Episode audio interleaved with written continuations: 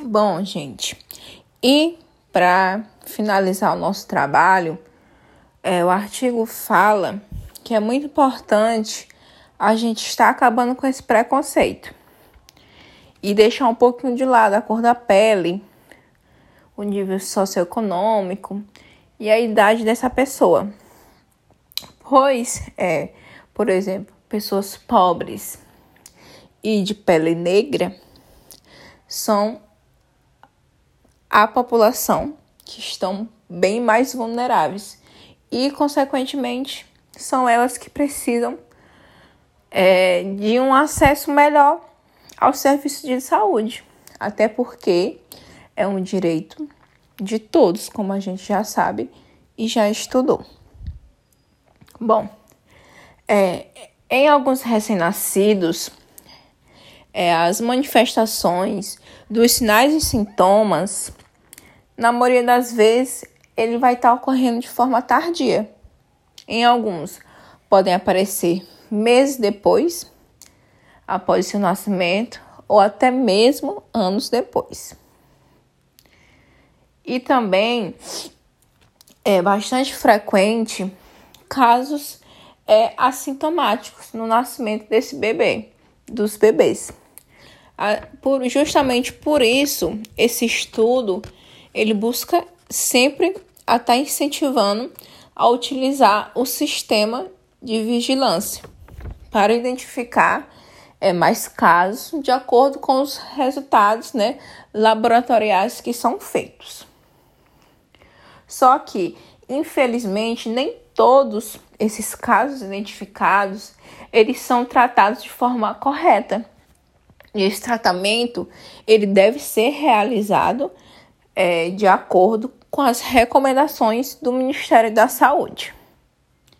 E qual é o esquema terapêutico, o tratamento que a gente vai estar tá utilizando para esse bebê? Então, vai variar de bebê para bebê. A gente tem que estar tá prestando atenção nos sinais e sintomas, é, nos achados clínicos desse bebê, nos exames laboratoriais e também nos exames radiográficos. E a quantidade de doses que esse bebê vai precisar tomar para fazer o tratamento, tudo isso também vai variar. Tem bebê que precisa de apenas uma única dose e pronto. Já tem uns que podem estar recebendo até 10 doses diárias. E o medicamento que é utilizado para esse tratamento é a penicilina. Bom, como todo mundo já sabe, e a gente estudou também é, na disciplina de saúde da mulher, o Ministério da Saúde ele recomenda de no mínimo que seja feito seis consultas de pré-natal. E nesse estudo é, ele fala que a maioria das mães realizou o pré-natal. Isso é bom, né? Porém, isso não garantiu o diagnóstico materno precoce, nem garantiu também para que ela tenha um tratamento adequado, tanto para ela quanto para o seu parceiro. Por isso, é, a alta incidência da sífilis ela está bastante relacionada com a qualidade e acessibilidade do pré-natal.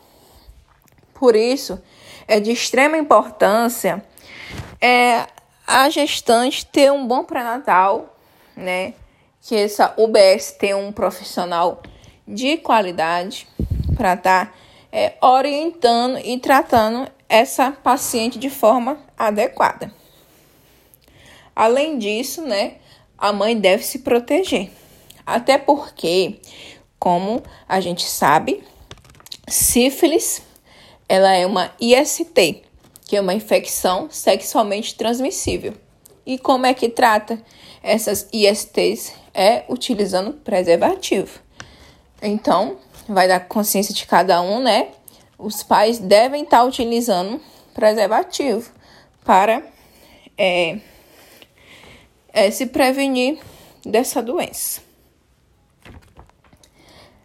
É, e as estratégias que são utilizadas e que são bastante eficazes é que seja realizado o diagnóstico precoce, né?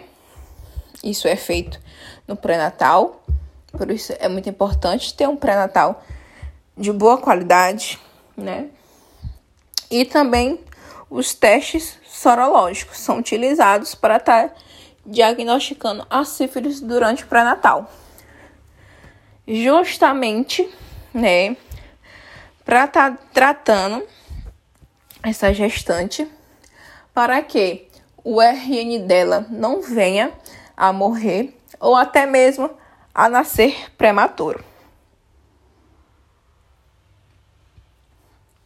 Então, é, no estudo também mostra que as mães, que teve muitas mães, né, foram tratadas de forma totalmente inadequada e os seus parceiros também.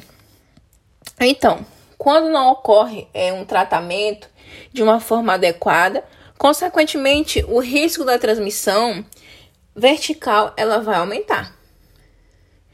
O artigo aborda também, né, que é muito difícil é, a gente ver o companheiro e até a UBS, né, acompanhar o pré-natal da gestante. E realmente é, é, pouquíssimos vão.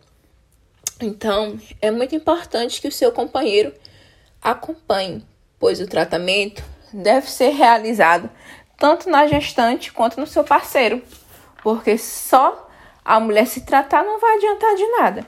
Ela vai ter relação com seu parceiro, ele vai estar contaminado, então o tratamento vai ser totalmente em vão. Então, o profissional também deve estar fornecendo informações adequadas para esse casal, né, para que eles tenham um bom êxito no tratamento. Os profissionais também, eles devem estar realizando palestras, é, mini rodas, é, mini cursos, entregando panfletos para estar ajudando é, no conhecimento e educando né, as pessoas. Para ajudar não só no tratamento, mas na prevenção também. E também, né, criar estratégias para que possa estar tá melhorando a assistência do pré-natal, para que se não tenha falhas, né, para que menos gestantes sejam contaminadas. E é isso. Eu espero que vocês tenham gostado do nosso trabalho. O artigo é pequeno, mas é muito interessante. E muito obrigado pela atenção de vocês.